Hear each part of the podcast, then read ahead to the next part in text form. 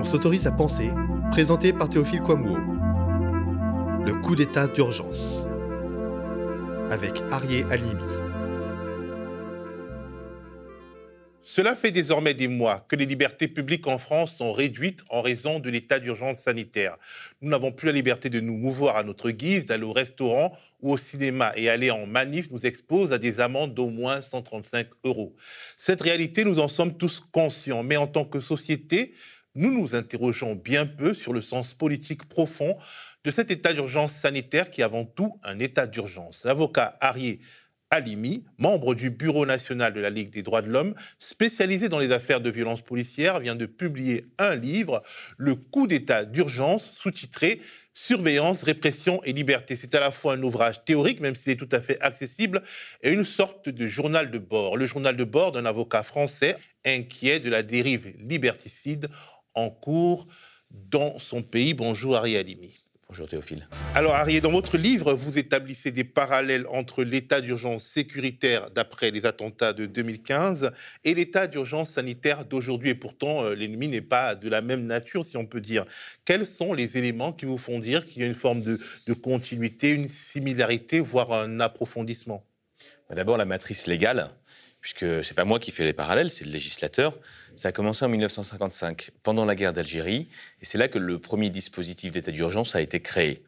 Et puis ça a été utilisé à plusieurs moments, notamment des moments indépendantistes, à Wallis et Futuna par exemple, mais également, euh, on s'en souvient, en 2005, après euh, le décès de Zied Ebouna, ce qui a donné lieu à des révoltes populaires, et on a créé un nouvel état d'urgence sur la base de l'état d'urgence de 1955, puis en 2015, après les attentats de novembre 2015, on a déclaré l'état d'urgence toujours sur la base du même texte.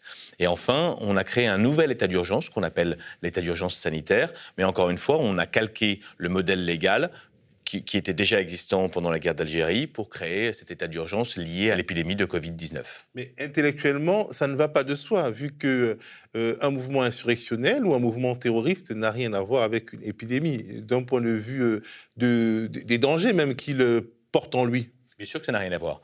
En revanche, le lien, c'est euh, le, dispositif légal. C'est un état d'exception, l'état d'urgence.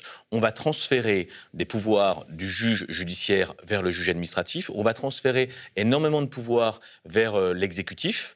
Le législateur va être en, berne pendant un moment. On l'a vu euh, en 2015, mais on l'a encore vu pendant l'état d'urgence sanitaire, où le législateur a légiféré par voie d'ordonnance, c'est-à-dire qu'il a transféré son pouvoir de légiférer au pouvoir exécutif tous les pouvoirs ont finalement été concentrés auprès du président de la République et euh, du gouvernement, alors même qu'on est dans une constitution, celle de la Ve République, qui est déjà extrêmement présidentialiste, ce qui fait qu'on a une extrême concentration des pouvoirs pendant tous les états d'urgence. Et puis il y a d'autres euh, similitudes entre les différents états d'urgence. C'est plutôt un mécanisme d'essentialisation. Euh, on l'a vu en 2015, les musulmans ont été particulièrement visés. J'en ai défendu un certain nombre. Et ce que je voyais, c'est que visait non pas forcément des personnes euh, en lien avec une activité terroriste, mais on a, on a visé d'abord des militants, ceux de la COP 21, qui ont été assignés à résidence, perquisitionnés. On a également visé beaucoup de musulmans à raison de leurs pratiques euh, culturelles. Et euh, la plupart de ces musulmans que j'ai défendus, à la fin, n'ont pas eu de poursuite judiciaire en matière terroriste.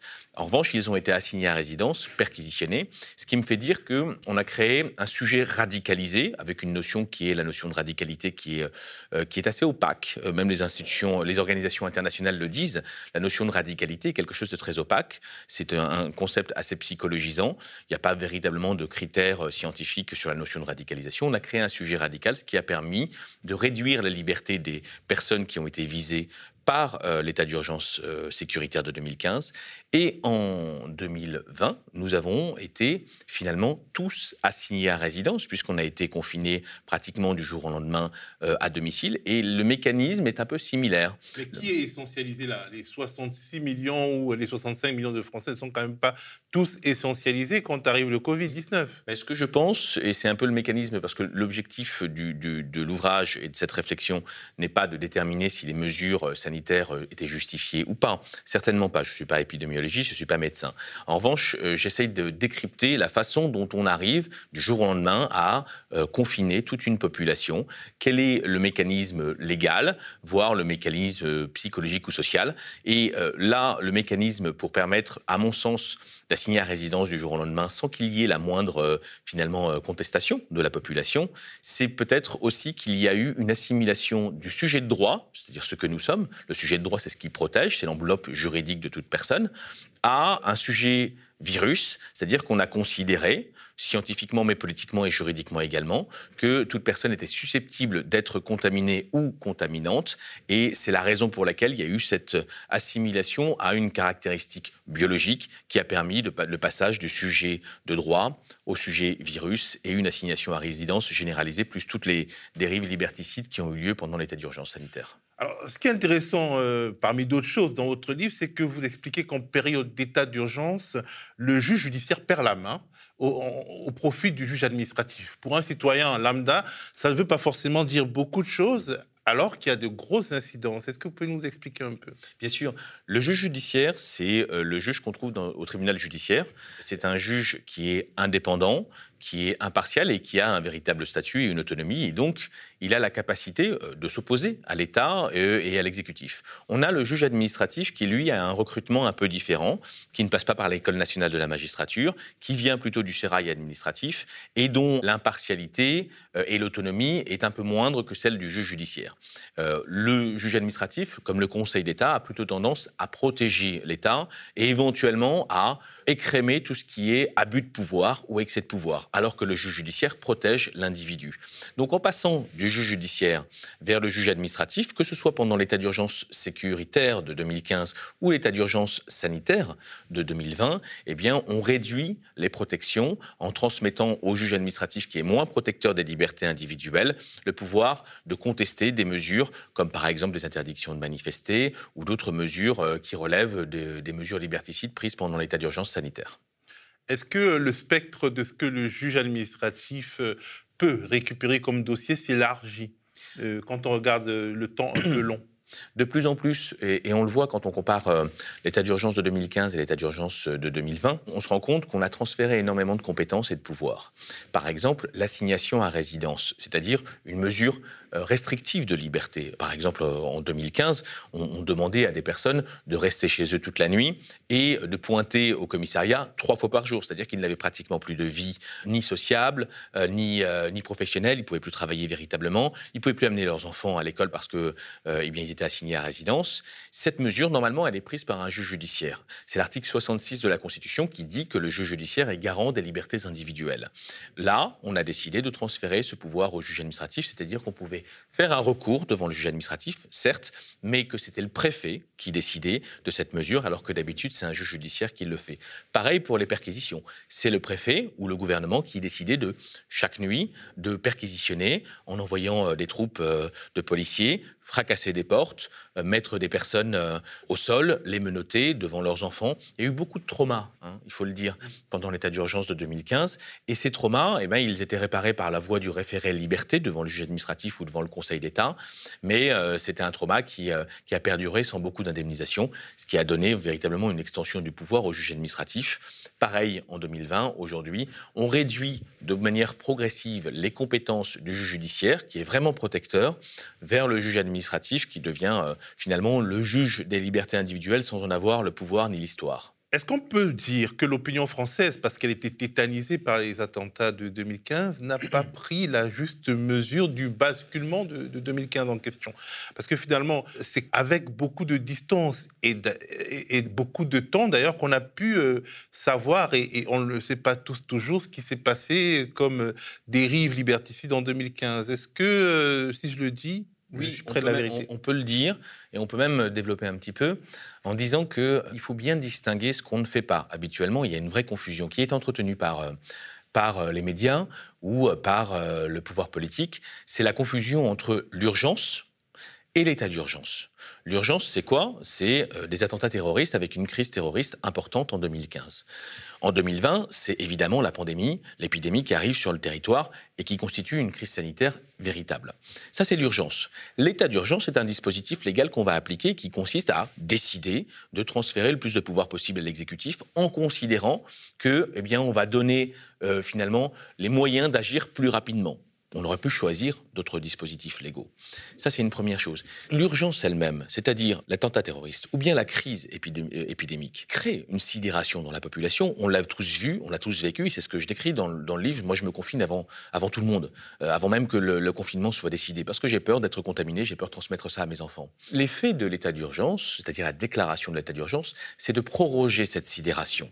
Et les euh, prolongations successives des états d'urgence, que ce soit en 2015, ça a duré deux ou en 2020, on y est encore et on sent que ça va durer un, peu encore plus longtemps, proroge cette sidération dans la population. On est comme euh, en suspens, sidéré d'abord par la crise elle-même, puis par le dispositif légal. La déclaration d'état de guerre crée cette sidération, amplifie cette sidération, et donc on est dans une impossibilité euh, de réagir face à ces mesures liberticides l'état d'urgence sanitaire euh, va permettre, euh, en plus des mesures qui sont là pour endiguer l'épidémie, ou euh, permettre de régler l'économie ou le marché en, soi, va aussi permettre de, créer un, effet d'opportunisme pour l'État qui va mettre en place un certain nombre de lois sécuritaires. On le voit avec la loi sécurité globale, on le voit également avec la loi dite séparatisme, ou aujourd'hui appelée confortant les principes républicains. Ces lois vont transformer notre façon de vivre,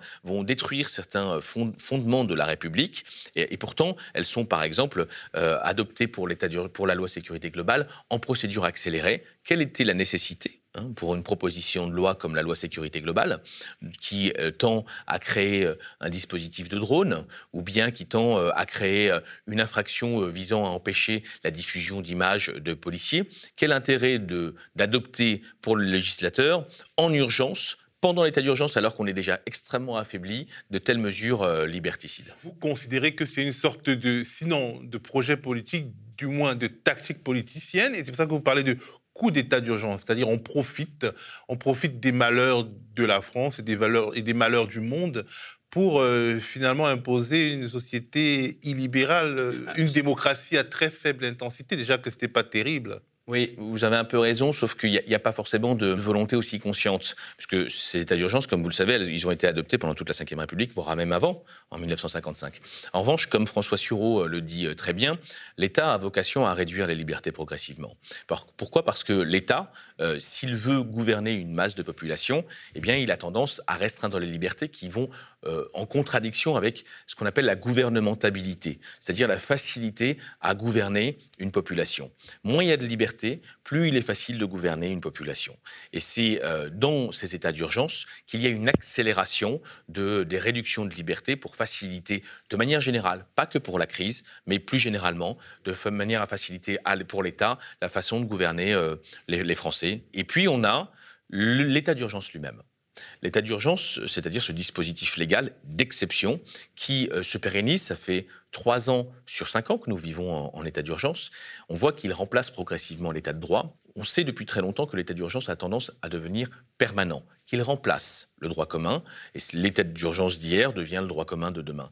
Mais ce que je dis, et qui est euh, plus singulier, c'est que je considère que l'état d'urgence, et c'est un mouvement incessant, normatif, il y a énormément de lois qui sont adoptées pendant ces moments, et que ça détruit le cadre de l'état de droit qui permet une stabilisation des institutions et qui permet une sécurité pour tout le monde. Voilà euh, le sens de l'état d'urgence et du coup d'état d'urgence. Mais l'air du temps, est-ce qu'il n'est pas justement en faveur de ce type de tendance dans la mesure où on peut considérer que nos devanciers, ceux qui ont connu les guerres mondiales, avaient plus de respect et de considération pour la valeur de la liberté que nos contemporains. Est-ce qu'il ne souffle pas un vent comme ça dans notre société, notamment parce que euh, une des sociétés qui entre guillemets réussit le plus, c'est la Chine. C'est une société qui n'est pas euh, tout à fait démocratique et libérale. Est-ce qu'il n'y a pas une mode comme ça qui fait que ce sera plus facile finalement euh, d'imposer à un peuple comme le peuple français une restriction des libertés? Je pense qu'historiquement, plus on s'éloigne de la guerre, et, maintenant on est très éloigné de la Seconde Guerre mondiale, alors même qu'après la Seconde Guerre mondiale, on a eu euh, des conventions internationales pour respecter justement la démocratie, les institutions de la République, les libertés de chacun. Il y a eu énormément de, de, textes internationaux qui ont été votés pour justement stabiliser la démocratie dans des pays qui avaient connu le totalitarisme. Eh bien, on va vers progressivement, avec les élites qui se sont renouvelées et ceux qui n'ont pas connu la guerre, vers une volonté de restreindre de plus en plus les libertés et de faciliter l'exercice du pouvoir. On voit en Europe qu'il y a de plus en plus de ce qu'on appelle des démocraties illibérales, c'est-à-dire qu'il y a toujours une élection du président de la République ou du chef euh, du gouvernement au suffrage universel, voire au suffrage universel direct, comme en France, mais dans l'exercice du pouvoir, au jour le jour, eh bien, euh, un pouvoir autoritaire, on le voit dans les manifestations, avec de plus en plus de violence, avec une répression accrue, on le voit dans la façon d'utiliser les mécanismes de surveillance, on a essayé d'instaurer les drones, notamment pendant l'état d'urgence euh, sanitaire. En parlant des drones, vous expliquez que finalement, on les a alors que ce n'était pas tout à fait légal, mais on faisait exprès. Vous parlez d'une stratégie que vous appelez la stratégie de l'illégalisme. Elle est mise en place de manière délibérée, comme pour nous préparer à ce qui va devenir légal.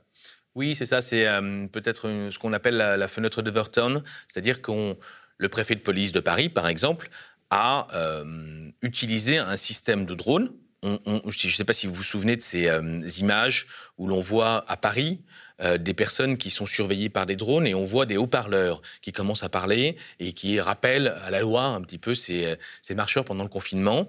Voir à Nice ce, un autre documentaire que j'avais vu, un père de famille avec euh, sa petite fille qui se promène pendant le confinement et qui est également surveillé par un drone qui appelle la police pour les verbaliser.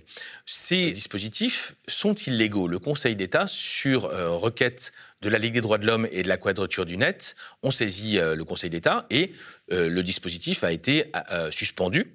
Le Conseil d'État a dit au préfet de police de Paris et évidemment à tous les préfets, de ne plus utiliser ces drones parce qu'ils n'étaient pas légaux, parce qu'ils portaient atteinte à, l'intimité de la vie privée, parce qu'il n'y avait aucune garantie permettant de déterminer ce que ces images allaient devenir. Et pourtant, malgré cette décision, cet arrêt du Conseil d'État, le préfet de police de Paris a continué à les utiliser. On continue à voir des policiers utiliser les drones dans les manifestations. Ça veut dire quoi? C'est important de le dire. Hein. Ça veut dire que le préfet de police de Paris a refusé de respecter une décision du Conseil d'État.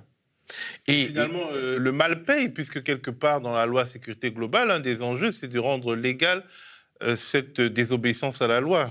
Bien sûr, euh, ce qui se passe à la fin, même s'il y a eu une deuxième saisine du Conseil d'État et qu'à nouveau le préfet de police de Paris a été rappelé à la loi là-dessus, eh bien on a un texte qui s'appelle la loi sécurité globale et qui veut instaurer ce dispositif de surveillance généralisée, alors même que euh, la CNIL, qui est euh, cet organe indépendant qui est, là pour déterminer si les libertés euh, et le traitement des données personnelles et le respect de la vie privée, privée est respecté, n'a pas été saisi préalablement. Donc voilà, l'idée c'est de passer en force euh, un tel dispositif de surveillance. Les drones, c'est quoi? Ce sont des petites caméras qu'on a au-dessus de nous, mais qui vont permettre de surveiller en, permanence, en 3D, parce qu'on a, aussi les vidéoprotections dans les rues, hein, un peu partout, qui sont déjà euh, légalisées, en revanche. Et puis on a ces caméras euh, euh, piétons qui, qui sont sur les uniformes de policiers. Donc on voit qu'on a une surveillance en 3D de toute la population. Ces données, elles vont être utilisées, elles vont permettre bientôt, pas encore, mais bientôt la reconnaissance faciale automatisée. Ça veut dire que à tout moment, l'État saura pour chaque personne où il se trouve, qui il est, avec le fichage qui est en cours. Évidemment, on a une surveillance généralisée. Et quand vous réfléchissez à l'article 24 qui est d'empêcher les journalistes comme vous, mais également euh, les citoyens, de filmer des personnes, notamment euh, filmer les violences policières, euh, filmer les, les, visages de fonctionnaires de police, on se rend compte qu'in fine, on a quoi comme système? Eh bien, un État qui peut voir et savoir là où chacun est, alors que les citoyens ne peuvent pas voir l'État, notamment dans son arbitraire. On peut penser que les, Français ne sont pas prêts à ce régime orwellien. On a vu que l'application Stop Covid a connu un échec retentissant. On ne peut pas forcer à, boire un âne qui n'a pas soif, comme, on dit. Ou alors on peut imaginer que vont, euh, le législateur va introduire des, euh, des dispositions de l'état d'urgence au sein du droit normatif au point qu'on sera obligé d'accepter euh, l'état de surveillance numérique. je pense au contraire que la population est en demande de sécurité. Et c'est malheureux à dire. Hein. Mais ils n'ont pas téléchargé Stop Covid. Hein. Certes, euh, mais ils n'ont. Alors, il y a quand même eu euh, quelques millions de téléchargements, des téléchargements qui vont être utilisés par la suite. Il y a un certain nombre de dangers sur le contact tracing qui a été utilisé, mais de manière générale, en état de sidération, quand on a peur, on accepte et même on est demandeur de mécanismes de sécurité. C'est pour ça que l'état d'urgence proroge indéfiniment cet état de sidération pour permettre de mettre la population dans un état de psychologique visant à accepter, voire à demander encore plus de restrictions de liberté. C'est ce qu'on est en train de vivre aujourd'hui. L'état d'urgence serait donc une guerre psychologique? L'état d'urgence est un mécanisme légal qui peut réduire euh, les résistances dans la société et dans le corps citoyen, oui. Alors, on n'en est pas encore là, mais en tant que praticien du droit, vous observez que euh, l'état de crise sanitaire modifie la manière dont le droit est rendu au détriment euh, des personnes que l'on juge. Bien sûr, et on l'a déjà vu et on l'a déjà dit tout à l'heure, on passe du juge judiciaire au juge administratif, par exemple, ce qui est. Mais vous dites que physiquement même et, physiquement, quand vous prenez euh, l'état d'urgence sanitaire, pendant le premier confinement, la justice s'est arrêtée, ou presque. Ce qui a existé encore, ce sont euh, les matières d'urgence en matière de droit de la famille euh, et surtout les comparutions immédiates. Vous savez, c'est déjà une procédure d'exception, déjà une procédure d'urgence, parce que l'état d'urgence, il existe avant l'état d'urgence. On vivait déjà en état d'urgence dans un certain, nombre, un certain nombre de matières. Les comparutions immédiates, c'est quoi? Ce sont des audiences où on voit la misère, absolue, euh, être jugé du jour au lendemain. Et ce qu'on a vu pendant l'état d'urgence sanitaire, c'est finalement une sociologie un peu différente. Euh, des gens euh, qui ne sont pas euh, sans papier ou qui ne sont pas SDF, alors que d'habitude c'est vraiment la sociologie traditionnelle des comparutions immédiates. Des gens comme qui ont un métier mais qui sont sortis, qui ont qui ont fait du jogging et qui ont été arrêtés parce qu'ils n'avaient pas cette fameuse attestation de, sortie ou bien parce qu'elle était mal rédigée. Et on se rend compte que eh bien la justice a travaillé à moitié, n'a pas véritablement protégé ces personnes et qu'au contraire, on a euh, sanctionné, euh, on pouvait sanctionner, tout citoyen pouvait devenir un délinquant potentiel à cause de ces, attestations qui n'existaient même pas en réalité dans la loi. Parce qu'on a fait croire à la population qu'il fallait remplir les attestations euh, qui étaient fournies par le ministère de l'Intérieur. Quand on regarde le texte de loi, la seule chose qu'on avait l'obligation d'avoir, c'était un document justificatif et, pas du tout ces attestations pré-remplies où on devait mettre son nom, son prénom, euh, remplir une case. Et ce qu'on a vu pendant l'état d'urgence sanitaire, c'est que c'est la police qui faisait la loi parce qu'elle prenait ces attestations et elle disait bah, là vous l'avez mal rempli, vous l'avez rempli au crayon à papier, ou bien euh, j'aimerais bien voir ce que vous avez dans votre caddie pour voir si ce sont vraiment des produits de première nécessité que vous avez achetés. Finalement, on a transféré le pouvoir pas uniquement au, à l'exécutif, mais à la police elle-même, parce que le texte était tellement large est tellement mal interprété que c'est la police qui a décidé de la façon dont les personnes devaient rédiger leurs attestations ou devaient sortir. On a transféré également toute finalement la voie publique, la sphère publique, à la police. Et nous, on, bien, on était euh, confinés et on devait demander la possibilité de sortir. Et tout ça s'est traduit par une extension euh, du domaine des violences policières. Oui, j'ai essayé de recenser, euh, grâce aux articles de, presse, parce que la, presse a continué à faire son travail, plus difficilement, mais elle a continué à faire son travail, les violences policières, notamment dans les quartiers populaires, parce que ce sont toujours les plus visés, originellement, et on voit qu'il y a eu énormément de confrontations entre les fonctionnaires de police et les personnes qui étaient contrôlées, ce qui a entraîné encore plus de violences policières. Sauf que, euh, comme souvent, ces violences policières été invisibilisées, notamment à cause du confinement. Les violences sociales aussi ont continué. Les travailleurs ont perdu euh, finalement du pouvoir dans leur rapport de force avec les employeurs et avec l'État. L'état d'urgence sanitaire est un révélateur des inégalités. Les inégalités, elles existent, elles sont importantes, elles ne cessent de croître, mais euh, l'état d'urgence a montré qu'il y avait des inégalités territoriales, c'est-à-dire qu'elles ont été exacerbées, on a pu les voir. Si vous prenez le département de la Seine-Saint-Denis, par exemple, c'est le département qui a été le plus visé par les contraventions euh, liées aux au défauts d'attestation ou aux attestations mal remplies. C'est aussi le département qui a connu la plus grande surmortalité. Et quand on y réfléchit, eh bien, s'il y a une telle surmortalité, soit c'est parce qu'il y avait un mauvais équipement hospitalier, soit c'est parce que les personnes qui vivent dans le département de la Seine-Saint-Denis sont euh, soit originaires d'une migration postcoloniale.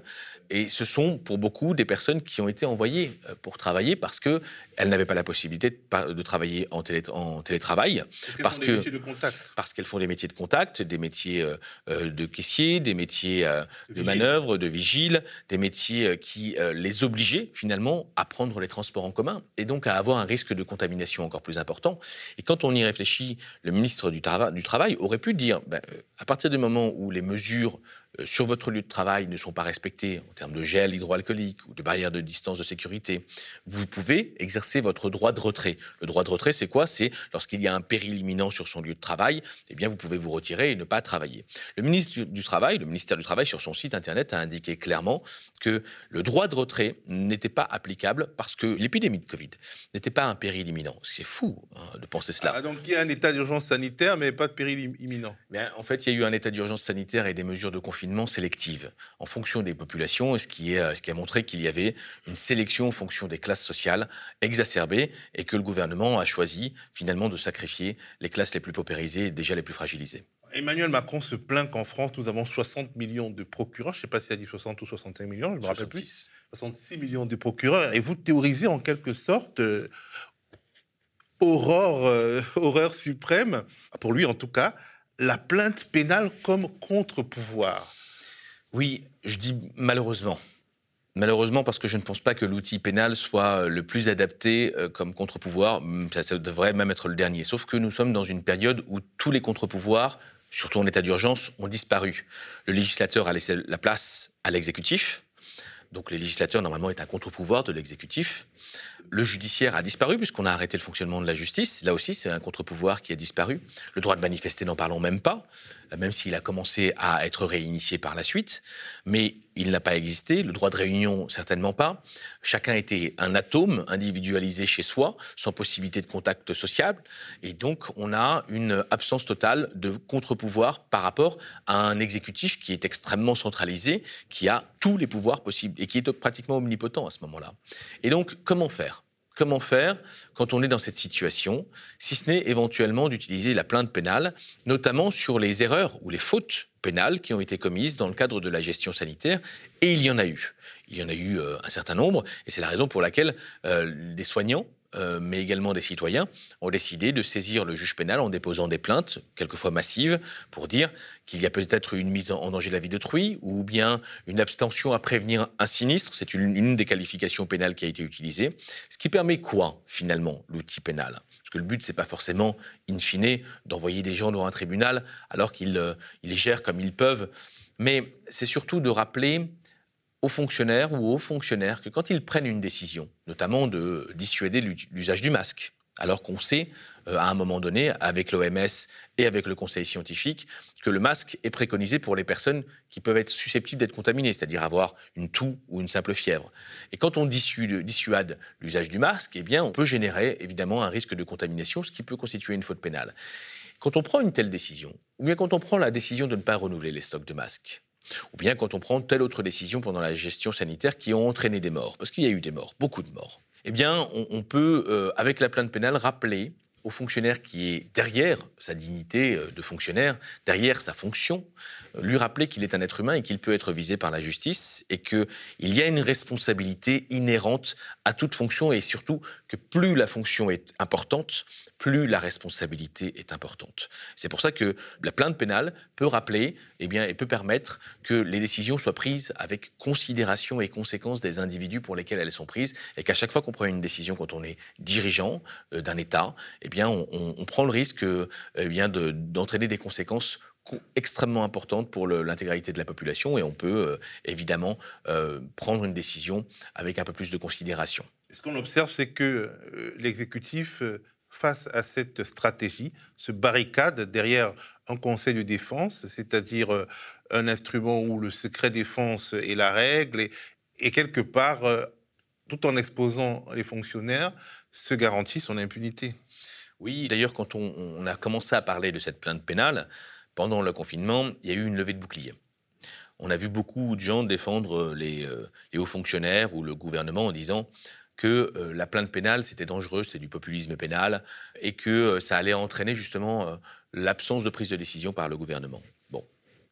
Le problème, c'est que ce qu'on voit aujourd'hui, c'est un gouvernement qui refuse d'accepter ses responsabilités et qui rejette cette responsabilité sur les 66 millions de personnes en France. Mais ce que je pense qu'il faut rappeler, c'est que cette victimisation euh, qui est absurde, quand on accepte d'être président, eh bien, on en accepte les responsabilités. C'est inhérent à cette fonction et on doit accepter euh, que euh, lorsqu'on prend une décision, il peut y avoir des responsabilités et éventuellement même être poursuivi devant la justice pénale quand on prend des décisions qui ont des conséquences mortelles ou des blessures. Merci Harry Alimi. Euh, voilà, c'est le coup d'état d'urgence, surveillance, répression et liberté aux éditions du Seuil. C'est passionnant. Merci beaucoup. Le média est indépendant des puissances financières et n'existe que grâce à vos dons. Soutenez-nous sur lemediatv.fr. Et pour ne rien rater de nos contenus, abonnez-vous à nos podcasts.